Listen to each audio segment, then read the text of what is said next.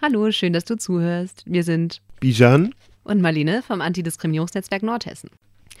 Heute wollen wir uns mit dem Thema der Diskriminierung von Menschen mit psychischen Erkrankungen beschäftigen. Von psychischen Erkrankungen sind immer mehr Menschen in Deutschland betroffen. Leider haben viele ein sehr schlechtes Bild von Menschen mit psychischen Erkrankungen. Ihnen wird oft die Fähigkeit abgesprochen, selbst über ihr Leben bestimmen zu können. Vielen gelten sie auch als gefährlich. Das hat oft damit zu tun, dass die meisten Menschen nicht viel über psychische Erkrankungen wissen. Auch in Medien, wie zum Beispiel im Fernsehen, werden sie oft negativ dargestellt. Die damit verbundenen Zuschreibungen werden häufig als Stigma bezeichnet.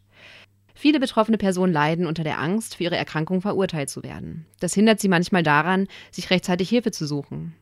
Das verstärkt oft zusätzlich ihr Leiden. Manches Mal kann eine psychische Erkrankung auch das Resultat bereits erfahrener Diskriminierung sein. Unter psychischen Erkrankungen werden viele unterschiedliche Symptomatiken gefasst, zum Beispiel Depression, Angststörungen oder Schizophrenie. Im AGG fallen psychische Erkrankungen mit unter die Kategorie Behinderung bzw. chronische Erkrankungen.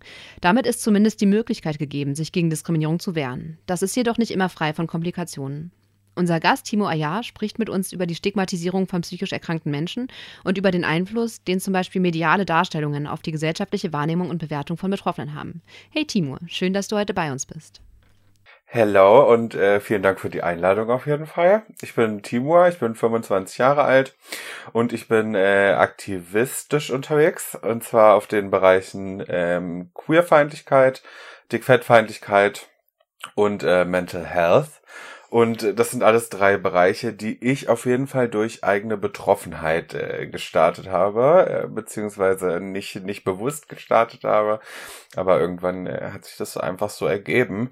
Ähm, ich bin nämlich selber an Agoraphobie erkrankt, auch äh, bekannt als Platzangst was fälschlicherweise auch oftmals mit Klaustrophobie verwechselt wird. Das sind aber unterschiedliche Sachen. Äh, und mit der Begleiterscheinung der depressiven Symptomatik oder Depression. Und äh, genau so ging das dann vor zwei Jährchen los, dass ich äh, mich, mich in dem Bereich engagiert habe. Ja, danke, dass du heute hier bist. Ähm, genau, wir wollen zum Anfang noch mal kurz ähm, so ein bisschen über Begriffe sprechen, ähm, weil in der Debatte ja unterschiedliche Bezeichnungen dessen gibt, worüber wir heute sprechen wollen. Ähm, wir haben das Diskriminierung von äh, Menschen mit psychischer Erkrankung genannt, ähm, haben aber in der Recherche ist ganz oft uns der Begriff der Stigmatisierung untergekommen. Ähm, welchen Begriff benutzt du denn? Es kommt ein bisschen drauf an. Also das Problem mit dem Begriff der Stigmatisierung ist halt, dass es sie in jedem Bereich gibt. Ne? Also es äh, wird vieles stigmatisiert und äh, ja, die tritt ziemlich häufig auf. Die Stigmatisierung von psychischer Erkrankung und psychisch erkrankten Menschen ist natürlich relativ weit äh, vorne mit bei und wenn es darum geht, dann spreche ich auch davon. Es gibt aber tatsächlich auch wirklich Begriffe dafür wie äh, Mentalism oder Mentalismus, sagt man auch oder Zainism, Saneismus, äh, wo, wo davon ausgegangen wird, dass äh, der der Mensch im, im äh, generell erstmal gesund ist quasi, wodurch Menschen, die eben nicht gesund sind, speziell psychisch erkrankt, ähm, natürlich benachteiligt werden, sage ich mal, äh, ein Stück weit auch betroffen von Ableismus oder Ableismus, also äh, der Gedanke, dass alle Menschen nicht behindert sind, das spielt Stück weit auch mit rein. Also es gibt ganz viele verschiedene Begriffe, die da möglich sind und Teilbereiche oder ganze Bereiche abdecken. Wenn man jetzt sagt, es gibt die Stigmatisierung psychisch erkrankter Menschen, dann fährt man damit auf jeden Fall ziemlich sicher. Also Zuerst interessiert uns natürlich, wie und wo Menschen in ihrem Alltag konkret von dieser Form der Diskriminierung betroffen sind. Vielleicht kannst du dazu einfach mal so grob was erzählen. Also die Betroffenheit ist erstmal natürlich so gut wie für jede Person da, die psychisch erkrankt ist. Ähm, aber sie ist vielleicht ein bisschen unterschiedlich verteilt, sage ich mal, beziehungsweise hat äh, unterschiedliche Auswirkungen. Natürlich spielt sie bei, bei Mehrfachmarginalisierungen nochmal eine ganz andere Rolle, da kommen wir aber ja vielleicht später nochmal drauf zu sprechen. Ähm, äh, es geht um berufliche Position, da sind sie unterschiedlich äh, gesellschaftlich aussagekräftig oder werden zumindest so behandelt. Ähm, dann gibt's aber natürlich noch die also Angehörige die zwar nicht direkt von der Diskriminierung betroffen sind, aber gesellschaftlich doch ein eher schambehaftetes Bild haben, wenn jetzt beispielsweise Eltern oder Erziehungsberechtigte ein psychisch erkranktes Kind haben und das bekannt ist, dann gehen da, denke ich, beziehungsweise weiß ich, oftmals so Fragen mit einher wie, oh, ich schäme mich, was habe ich falsch gemacht, was denken die anderen, was ich hier für Sachen gemacht habe, dass mein Kind eine psychische Erkrankung hat und so weiter. Also ich denke, da, da, da leiden eine ganze Reihe an Leuten drunter, aber ganz primär natürlich diejenigen, die wirklich direkt betroffen sind, dadurch, dass sie psychisch erkrankt sind und denen da verschiedenste Steine in den Weg gelegt werden. Ähm, du hast ja gerade angedeutet, dass es unterschiedliche Formen von äh, Stigmata gibt, ähm, die sich auf unterschiedliche psychische Erkrankungen beziehen und dass diese psychischen Erkrankungen wiederum auch ja, gesellschaftlich ganz unterschiedlich akzeptiert sind. Kannst du da vielleicht nochmal so ein paar Beispiele zu geben?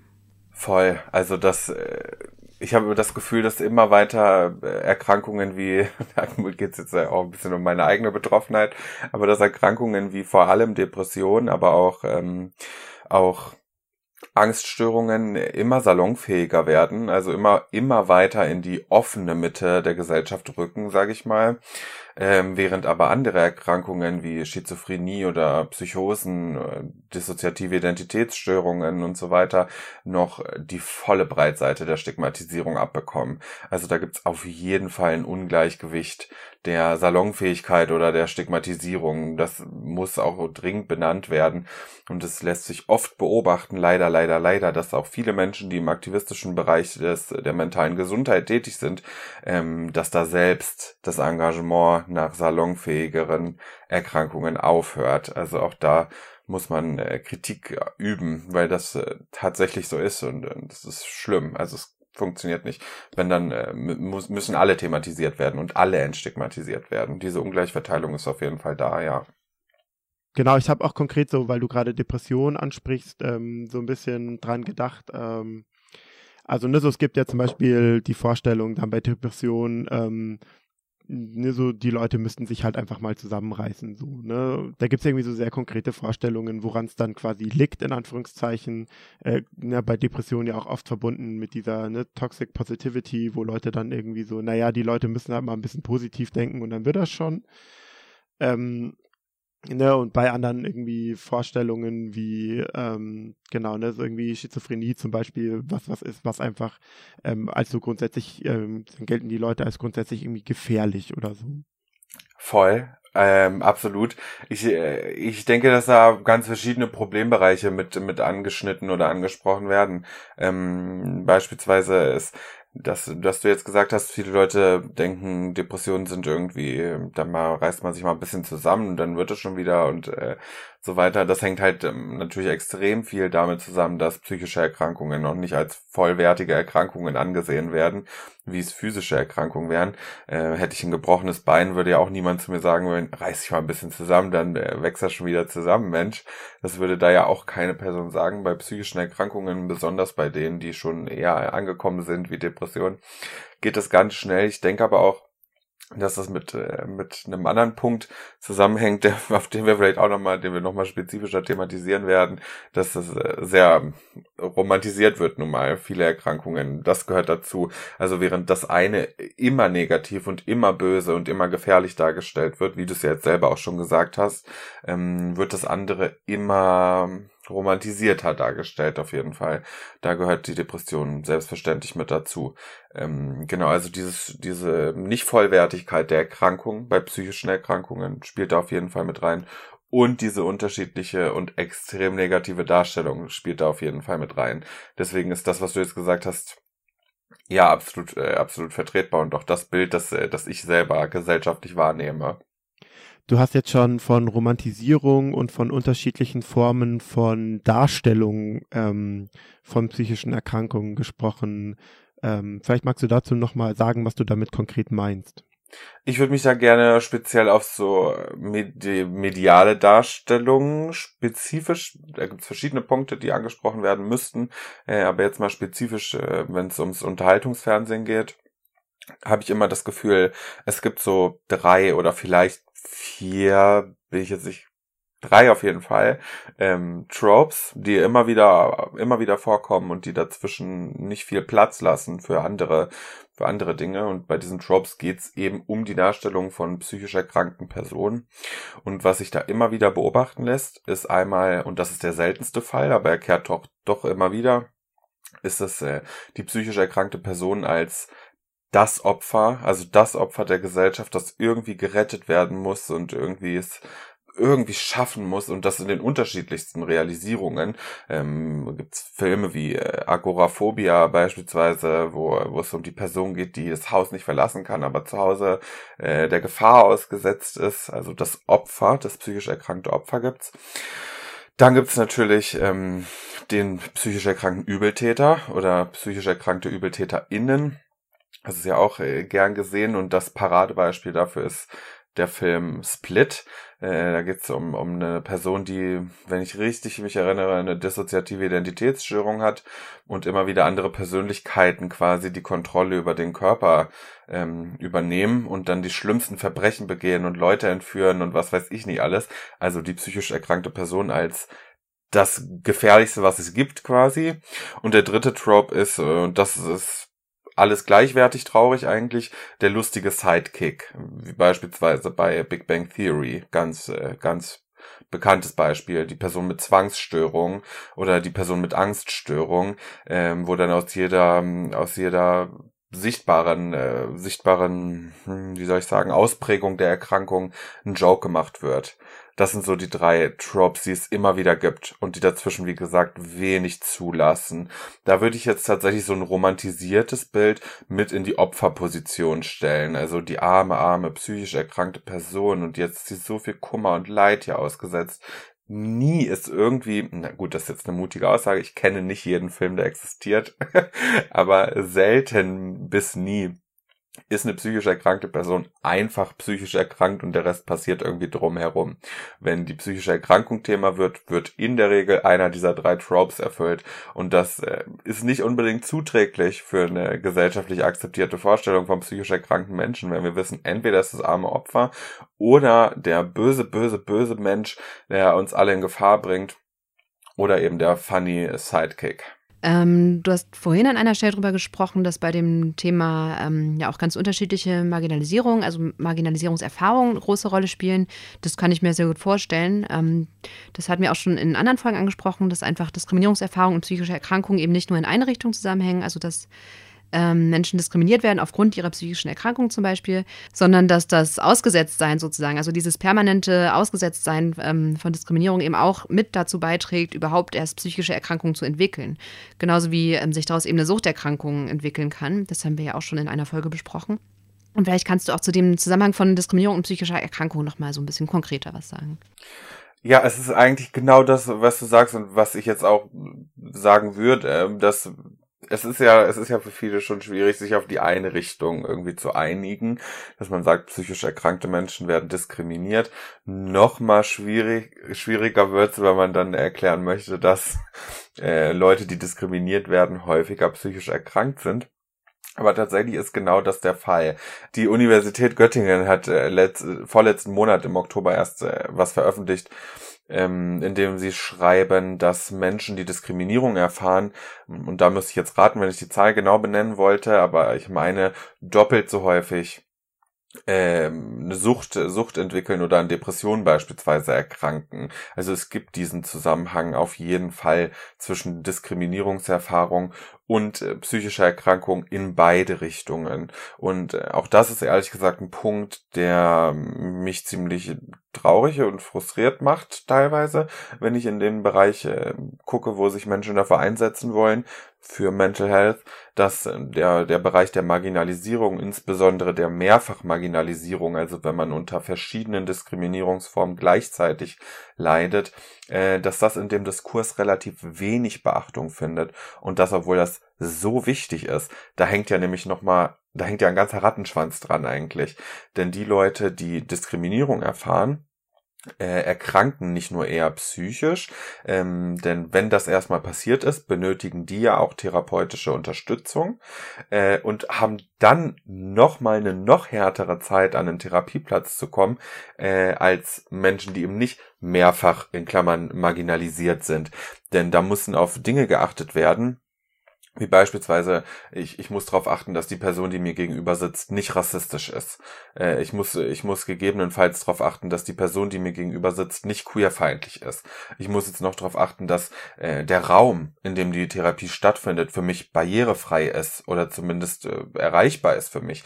Das bedeutet, äh, aus, dem, aus der Marginalisierung und Mehrfachmarginalisierung entsteht ein Schwall an Problemen, der sowohl zu psychischer Erkrankung führt oder führen kann und und dann den Heilungsprozess auch noch enorm erschwert bis stellenweise unmöglich macht. Deswegen ist der Zusammenhang von Marginalisierung und psychischer Erkrankung, das ist ein obligatorischer Teil der Debatte eigentlich, aber wird so bis jetzt noch nicht behandelt und das finde ich sehr, sehr ungünstig, um es mal noch gelinde auszudrücken. Das heißt, auch da in der Debatte wären äh, intersektionale Bezüge eigentlich total wichtig. Ne? Intersektionale Bezüge sind überall total wichtig. Meiner Wahrnehmung nach äh, habe ich das Gefühl, dass sie im Bereich der mentalen Gesundheit eine besonders wichtige Rolle einnehmen. Denn äh, wenn das Leben scheiße läuft, enden wir halt alle in der psychischen Erkrankung mindestens. Und äh, deswegen ist meiner Meinung nach das der Bereich, wo es sowas von dringend beachtet werden muss. Sowieso überall, aber da denke ich besonders. Also es, es muss ja irgendwie ein Interesse von mir sein, wenn ich mich für psychische Gesundheit einsetze, dass ich auch Gefahrenquellen irgendwie beseitigen möchte. Und wenn klar ist, dass Diskriminierung, Marginalisierung und Mehrfachmarginalisierung eine Gefahrenquelle ist, sollte es auch irgendwie mein Interesse sein, dass ich auch da was dran ändere. Absolut. Genau, dann wenn wir versuchen, jetzt haben wir viel quasi über die Betroffenen gesprochen und das ist ja auch auf jeden Fall die wichtigere Perspektive. Ähm, die andere Frage wäre so ein bisschen, von wem geht eigentlich diese Diskriminierung aus? Ähm, ich denke, da muss man immer erstmal begreifen, was es, also worüber man eigentlich spricht, wenn man über Diskriminierung spricht und dann erübrigt sich vielleicht auch die Frage oder beantwortet sich. Ähm, Diskriminierung ist ja wirklich eine und das ist wichtig, strukturelle Benachteiligung von Personen oder Personengruppen. Das bedeutet strukturell in dem Fall, das ist ein im gesellschaftlichen System verankerte Benachteiligung. Und das bedeutet, die ist sowohl institutionell wie auch im Individuum dann zu betrachten. Also das ist sowohl die Einzelperson, die auf der Straße denkt, ich habe nicht alle Latten am Zaun, weil ich gerade eine Panikattacke habe oder so und äh, denkt, ich bin scheiße oder so. Da, das ist eine Seite. Aber es ist eben auch die Verbeamtung, die mir durch meine psychische Erkrankung vorbehalten wird. Ähm, das bedeutet, die Diskriminierung erfahren wir theoretisch von allen Seiten. Mm, was uns natürlich auch interessiert, ist die Frage, an welchen Stellen, also wo ähm, sind Menschen am ehesten von dieser Form der Diskriminierung betroffen? Am ehesten ist natürlich äh, schwierig zu beantworten, aber man kann schon ein paar Situationen oder, oder, oder Stellen nennen, bei denen es schnell schwierig werden kann, leider. Ähm, Beispielsweise bei der Jobsuche. Ähm, ich denke, die meisten Personen haben kein Interesse daran, dass wenn sie psychisch erkrankt sind, dass ihre Arbeitgebenden oder Vorgesetzten davon wissen. Das hängt äh, unglaublich viel mit, mit kapitalistischen Systemen tatsächlich zusammen, mit ähm, Leistungssystemen und Leistungsorientierung, in denen eben auch angenommen wird, dass Menschen, die psychisch erkrankt sind, und das ist zu Teilen ja auch korrekt, nicht hundertprozentig leistungsfähig sind, was auch immer diese 100 Prozent sind ähm, und deswegen nicht nicht gern gesehen werden, nicht gern angestellt werden, ähm, nicht ja wahrscheinlich nicht das erbringen können, was andere Menschen, die nicht psychisch erkrankt sind, aber erbringen würden. Deswegen allein bei der Jobsuche schon schlechtere Karten haben. Ich denke, da können ziemlich viele Leute ein Lied von singen, die betroffen sind. Ähm, ähnliches gilt für, für die Wohnungssuche, wobei da natürlich fraglich ist, ähm, welche Vermietenden wissen wollen, ob man psychisch erkrankt ist oder nicht. ähm, so oder so lässt sich das auf jeden Fall auf diesen Gedanken zurückführen, der schon ewig weit nach hinten in der Zeit verwurzelt ist und auch schon in Zeiten der Eugenik. Ähm, wichtig war leider, dass ein Mensch hundertprozentig gesund sein sollte, um ein leistungsfähiger Teil der Gesellschaft zu sein. Und nur diese Menschen verdienen es irgendwie gepusht zu werden. Ähm, schwierig wird's oder in meinem Fall, ich bin eigentlich Lehramtsstudent, ich möchte nicht Lehrer werden, aber ich bin Lehramtsstudent noch man in den Endzügen. Ich weiß zum Beispiel, dass dadurch, dass ich eine Therapie gemacht habe oder gerade wieder dabei bin, eine aufzunehmen, äh, ich keine Chance hätte auf die Verbeamtung. Und das ist zum Beispiel ein absolutes Unding. Also das kann eigentlich gar nicht sein. Ich hätte ein größeres Interesse, also das, das, das hängt auch damit zusammen, dass da davon ausgegangen wird, dass eine psychisch erkrankte Person den Job wahrscheinlich nicht für, für immer mit hundertprozentiger Leistungsfähigkeit ausführen können wird. Und das ist natürlich, das ist ein grausamer Gedanke. Warum sollte eine Person, die sich professionelle Unterstützung sucht, ähm, weniger geeignet sein oder, oder warum sollte die Wahrscheinlichkeit da niedriger sein, dass sie den Job lange gut oder, oder vollumfänglich ausführt, als bei einer Person, die die ganze Geschichte namens Leben ohne Unterstützung macht und ohne Hilfe. Ähm, das heißt erstmal ein kleiner Fehlschluss in sich auf jeden Fall. Dennoch, auch da begegnet Benachteiligung, begegnet uns Benachteiligung. Ähm, oh, was gibt's noch für Situationen? Äh, das Alltägliche, selbstverständlich, ne? Wenn äh, das, Sozi das soziale Leben leidet sowieso, je nach psychischer Erkrankung gibt's unterschiedliche Barrieren. Es kann alles Mögliche sein. Es kann äh, auch beispielsweise, das, das Feld ist so breit, da kann ich jetzt wirklich nur ganz punktuell, punktuell irgendwelche Beispiele nennen.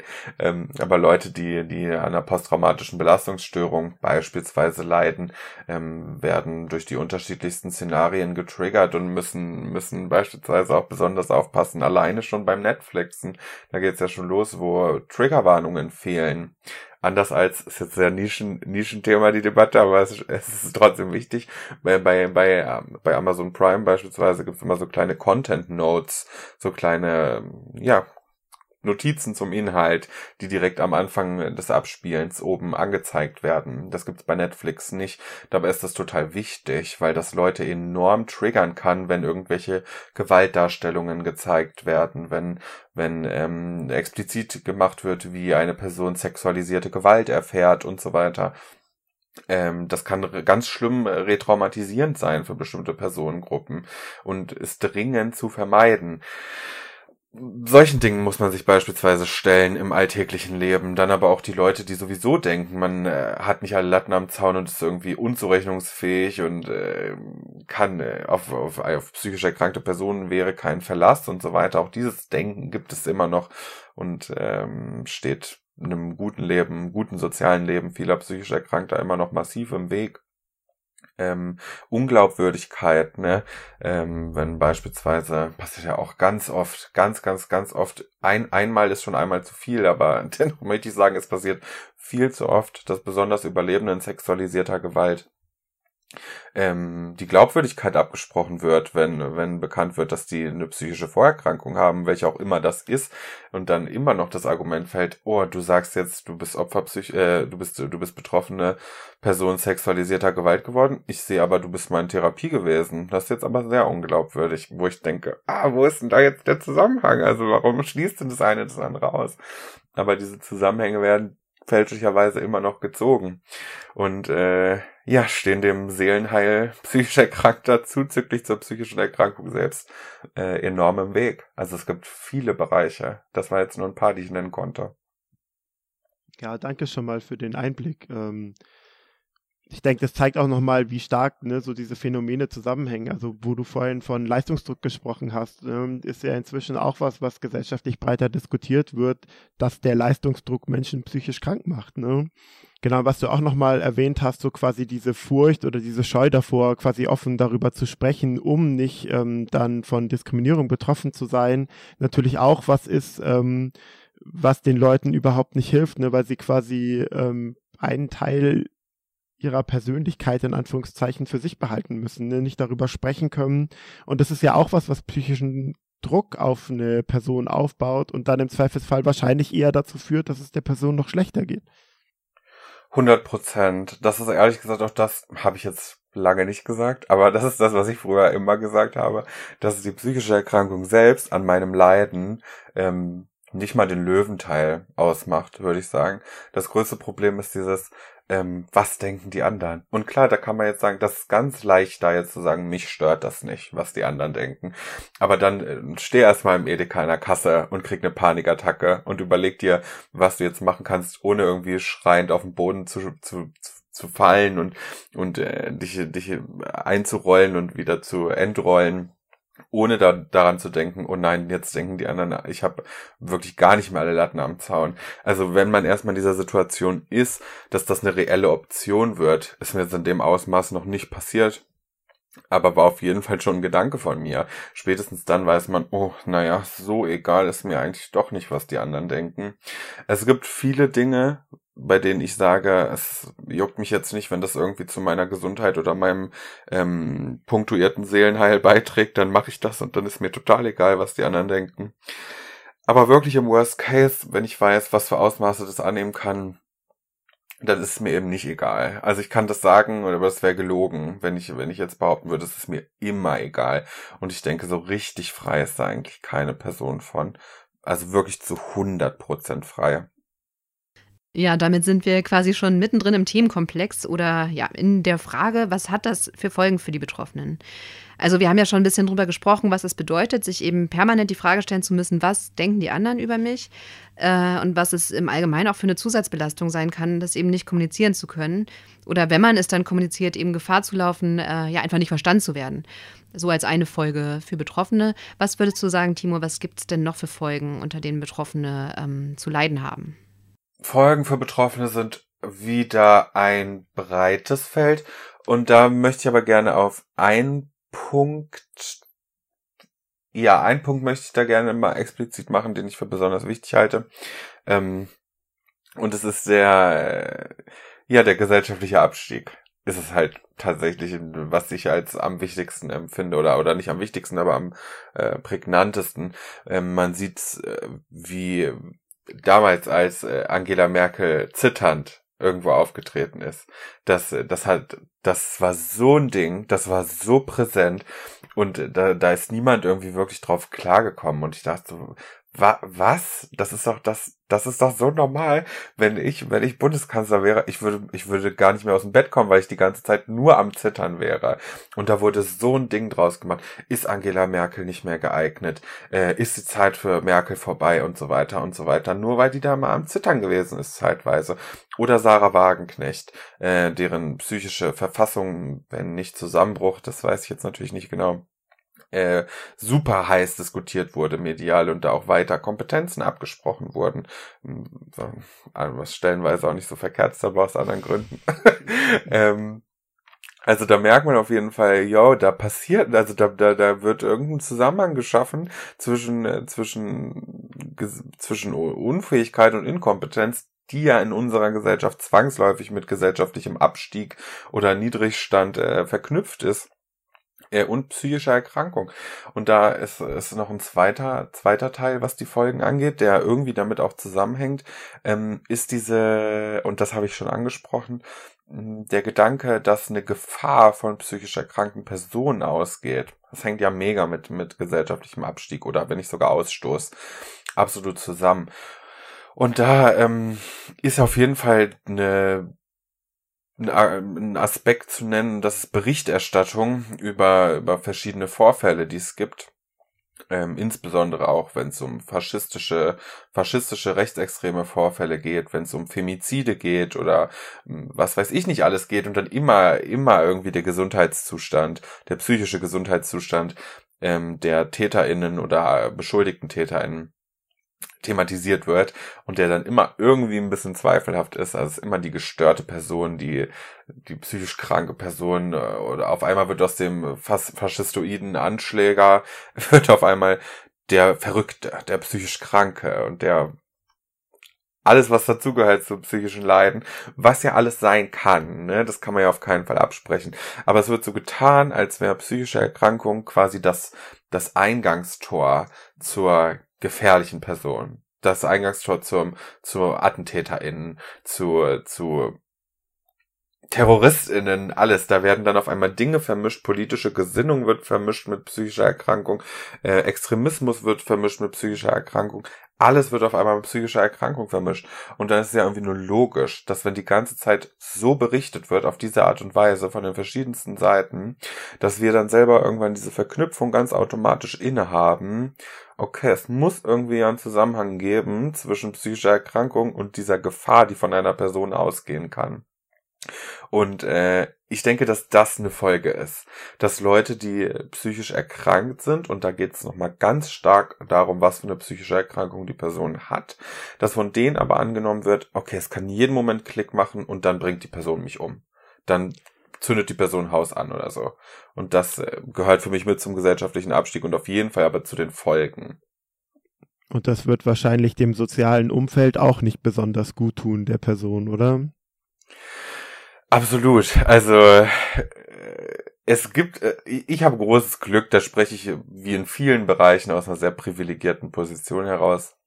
Ich habe ganz, äh, ganz tollen Freundinnenkreis, die da alle, wenn sie nicht zu weiten Teilen selbst betroffen sind, aber auf jeden Fall genug Wissen darüber haben, dass psychische Erkrankungen nicht gleich das, äh, das Aus bedeutet für eine Person und der, der, der Zurechnungsfähigkeit. Aber es gibt schon, also weiß ich, äh, genug Leute, die ähm, große Distanzerfahrungen machten mussten, dadurch, dass sie sich dann irgendwie geöffnet haben oder man muss sich ja nicht nur öffnen, man hat diese Erkrankung ja dann nun mal und alles, was zu der Lebenswelt dann gehört und dadurch dann wirklich einen Rückgang des, äh, des sozialen Umfelds erleben mussten, was extrem schade ist, stückweise aber auch, und ich finde auch das muss Platz finden im Diskurs, ähm, verständlich ist, weil es auch anstrengend ist, sein kann, mit einer psychisch erkrankten Person befreundet zu sein und so weiter. Eine Person, die im gegebenenfalls sich wochenlang isoliert, nie auf irgendwas antwortet und aus dem Nichts wieder angeschossen kommt für drei Tage und danach wieder zurückgeht und nicht antwortet, sich isoliert. Das ist nett und löblich und das ist cool, wenn Leute da am Ball bleiben und sagen, ich bin immer für dich da, egal was ist, ich werde immer da sein. Aber es ist auch nur nachvollziehbar, wenn dann Leute irgendwann sagen, ich schafft es bisher nicht. Ähm, nicht jeder Brunnen ist unausschöpflich, sage ich mal. Und äh, da müssen auch Angehörige schauen, dass sie sich nicht selber als rettende Instanz sehen und denken, mit ihnen steht und fällt alles so lange, bis sie selber so krass vereinnahmt sind, dass sie, ja, dass sie selbst psychisch erkranken im schlimmsten Fall. Deswegen stückweise ist dieser soziale Rückgang auch verständlich bis gut. Stückweise im Einzelfall individuell abzuwägen, würde ich sagen. Ja, ne, und vor allem hast du ja jetzt gerade auch ähm, sozialen Rückgang äh, beschrieben, der nicht mit der mit dem Stereotyp zusammenhängt, ja. Voll. Sondern quasi mit Leuten, die ihre eigenen Grenzen erkennen und kennen. Und das ist auch sehr wichtig, auch für die psychische Gesundheit. Jetzt haben wir so ein bisschen das Thema aufgemacht, was man eigentlich tun kann. Und ich würde vielleicht einfach mal aus der Perspektive der Betroffenen ähm, starten. Welche Möglichkeit haben Betroffene, ähm, sich gegen Diskriminierung zu wehren, einerseits vielleicht rechtlich und andererseits quasi außerhalb des rechtlichen Bereichs. Auch das ist äh, ein Punkt, der immer, also der aus verschiedenen Perspektiven betrachtet werden muss. Es gibt ja, und darum geht's ja übergeordnet hier gerade über allem, das ähm, allgemeine Gleichbehandlungsgesetz, ne? Das ist der offiziell ausgeschriebene Titel. Das ist ja cool, dass es das gibt. Es ist aber maßlos äh, überarbeitungsbedürftig. Ich denke auch, das ist eigentlich klar. Ähm, da kommen psychische Erkrankungen ja eigentlich ähm, nur äh, un unter dem äh, Term Behinderung quasi, sammeln sich da drunter mit, würde ich sagen. Explizit werden die da ja nicht gemacht, was schade ist, weil es natürlich diese Schnittstellen gibt, ich aber nicht sicher bin, was auch damit zusammenhängt, dass äh, das Ableismus nicht zu meinen Expertisen zählt, inwieweit ich psychische Erkrankungen und äh, die, die, ähm, wie soll ich sagen, die Benachteiligung von Menschen mit Behinderungen, ob ich das als zu 100% deckungsgleich empfinde. Ähm, was auf jeden Fall eine Schwierigkeit ist, dass selbst wenn man sich auf dieses, äh, dieses, dieses Gesetz berufen möchte, gibt es ja nun mal auch einfach extrem viele psychisch erkrankte Personen, die aber gar keine wirkliche Diagnose gestellt haben. Und das ähm, liegt einfach mitunter daran, dass es in Deutschland, äh, nicht nur, aber ich kann jetzt nur über Deutschland sprechen, extrem schwierig ist, an den Therapieplatz zu kommen. Und ich denke, da erzähle ich den meisten Leuten nichts Neues. Ähm, man muss da ewige bürokratische Zyklen durchlaufen, wenn man überhaupt erstmal die Kraft und Energie gefunden hat, sich durch das, durch die Unweiten des Internets zu klicken, um geeignete Stellen zu finden. Wenn man nicht weiß, wie man überhaupt an eine Therapie kommt. Und auch das ist bei extrem vielen Leuten der Fall, dass sie gar nicht wissen, oh, an, an wen wende ich mich jetzt eigentlich? Ich weiß, wo ich hingehe, wenn ich, wenn ich Zahnschmerzen habe. Ich weiß, wo ich hingehe, wenn ich mit meinem restlichen Körper irgendwie ein Problem habe. Aber an wen wende ich mich, wenn es, an der Psyche hakt, ne? Was mache ich da? Das wissen halt extrem viele Leute gar nicht. Und selbst wenn sie wissen, ist wie gesagt nahezu unmöglich. Wenn es gut läuft, kriegen sie einen Platz für äh, in zwei Jahren, stehen dann auf der Warteliste, haben vielleicht erstmal ein Erstgespräch, nachdem dann gesagt wird, ja, ich kann sie gerne dran nehmen im äh, Dezember 2024. Also es ist nahezu unmöglich. Und das ist, das ist nicht okay. Das ist absolut nicht okay. Es ist ja, wir sind ja gerade an einem, an einem Scheideweg, sag ich mal, durch die Koalitionsverträge auch, ähm, wo ja auch diese Punkte mit aufgegriffen wurden. Es gab ja auch eine Petition dazu, an der habe ich mich auch sogar beteiligt. Äh, Ja, ähm, deswegen gibt's jetzt gerade die Möglichkeit, ich glaube noch nicht an die Inhalte dieser Koalitionsverträge, bis sie nicht wirklich auch äh, in die Realität umgesetzt sind, aber die Hoffnung besteht ja schon mal. Und eigentlich haben es auch die Wahlprogramme der einzelnen Parteien ja hergegeben, dass es da ein Stück weit echt Aufbesserung geben soll und das ist auch obligatorisch. Wie will ich mich auf, auf ein Gesetz berufen, wenn ich offiziell gar nicht in dieses Cluster falle? Was soll ich dann sagen? Ja, ich weiß, ich bin nicht diagnostiziert, aber ich habe das ganz sicher bitte berücksichtigen Sie mich jetzt institutionell. Das funktioniert ja leider Gottes nicht. Das heißt, ähm, bevor man sich überhaupt auf solche Gesetze berufen kann, muss man erstmal was Offizielles haben und dafür müssen ganz andere Strukturen erstmal aufgebessert werden, die diese Wege ebnen können dahin. Ähm, ansonsten, was, was ich sehr gut finde und was noch viel weiter verbreitet sein müsste, viele Unternehmen, besonders große Unternehmen, ähm, haben schon hauseigene SozialarbeiterInnen, psychologische Anlaufstellen und so weiter. VW hat sowas meines Wissens nach, ähm, unter anderem. Also es gibt in verschiedenen großen Unternehmen diese Orte, an die man sich wenden kann, ähm, um, um irgendwie Unterstützung zu finden. Natürlich erstmal generell die psychische oder die, die mentale Unterstützung, aber auch im weiteren Verfahren, wie geht's jetzt weiter, was kann als nächstes passieren, wie kann ich mich gegen was wehren ähm, aber auch, auch an Universitäten, wo ja durchaus auch Benachteiligung stattfinden kann, ähm, gibt oftmals Anlaufstellen, ähm, universitätseigene Beratungsstellen für psychisch Erkrankte, äh, primär therapeutisch, aber auch da wird sicherlich ein Stück weit unterstützt werden wenn es um andere Formen geht. Das sind die einzigen Sachen, die ich dazu sagen kann. Für alles andere, man braucht leider Gottes für viele Dinge diese offizielle Bescheinigung, weil was soll ich machen, wenn nicht? Und wenn äh, es, man kann sich auch oh Gott im Himmel, ich hoffe, das ist der richtige Begriff, ähm, sich Behindertenausweise ausstellen lassen, je nachdem, beziehungsweise Anträge dafür, ähm, Anträge dafür stellen durch psychische Erkrankungen oder Belastungen, auch das funktioniert, aber muss halt erstmal gemacht werden ne? und richtig bescheinigt werden. Also da stehen ganz andere Sachen im Weg, bevor man sich da auf gesetzliche Richtlinien berufen kann, würde ich sagen. Ja, Timur, vielen Dank für den Einblick. Ähm, dann möchte ich dir gern zuletzt noch die Frage stellen, was können auch die HörerInnen tun, wenn sie das Gefühl haben, okay, da ist total viel Handlungsbedarf und ich möchte mich einmischen und ich möchte unterstützen, damit es irgendwie vorangeht. Ähm, also was wäre nötig, um die Situation zu verbessern? Also vielleicht auch erstmal so auf einer allgemeineren gesellschaftlichen Ebene. Also wo können die Leute hingehen? Bevor es wirklich zu Veränderungen kommen kann, muss es ein kritisches Bewusstsein geben über die Missstände, die überhaupt existieren. Der Punkt wurde jetzt quasi ein bisschen übersprungen, sage ich mal. Ähm, wir müssen erstmal dahin, dass bewusst ist, okay, es gibt hier jetzt ein Problem, ne? Und dass das wirklich dass das wirklich gefestigt wird, dieses kritische Denken darüber. Und ich würde tatsächlich sagen, dass dafür und auch für den darauf aufbauenden äh, Weg zur Lösungsfindung ähm, Zuhören und äh, Mitlesen, sage ich mal, extrem wichtige Punkte sind. Also sich nicht nur auf irgendwelche mediale Darstellungen im Unterhaltungsfernsehen oder Berichterstattungen von äh, diversen Medien verlassen, sondern wirklich auch aktiv Betroffenen zuzuhören. Äh, und das gilt für jeden Bereich der, der Diskriminierungsform Also man wirklich sagt, okay, ich, ähm, gut, Social Media, weit verbreitetes Medium, ne? Ich, ich folge jetzt Betroffenen, ich gucke, was da passiert, was die berichten, ich lese Bücher von betroffenen Personen, ich konsumiere Videos bei YouTube oder was weiß ich von, äh, von betroffenen Personen, ich ähm, äh, konsumiere aktiv, was die berichten und fange an zuzuhören, um zu verstehen, wo liegt diese, die Problematik eigentlich? Wo werden die diskriminiert? Und äh, nehme diese Erfahrungsexpertise auch an. Ich habe immer das Gefühl, dass ähm, Erfahrungsexpertise extrem untergeht in der Debatte und äh, die doch nicht das am schwersten gewichtete ist, obwohl sie es meiner Meinung nach eigentlich doch sein sollte.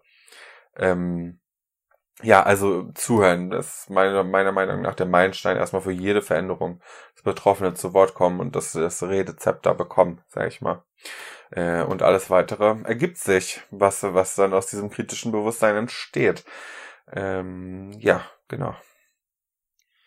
Du hattest ja vorhin auch gesagt, äh, dass es ein großes Problem gibt, dass es keine rechtliche Verankerung quasi ähm, von Diskriminierung aufgrund psychischer Erkrankung gibt.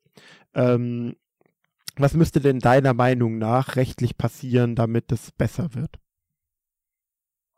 Eine explizite Nennung im AGG wäre ja schon mal cool. Also, und wenn stehen würde aufgrund ihres gesundheitlichen Zustands oder so, meistens Wissens nach steht ja nicht mal das da.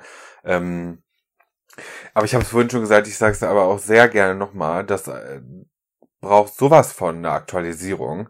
Also es, es ist ja schon aktualisiert. Ähm, sexuelle Identität ist ja neu mit aufgenommen worden, was ja schon krass genug ist eigentlich. Nichtsdestotrotz sind immer noch Wörter wie Rasse im, äh, im, im äh, festgehalten explizit.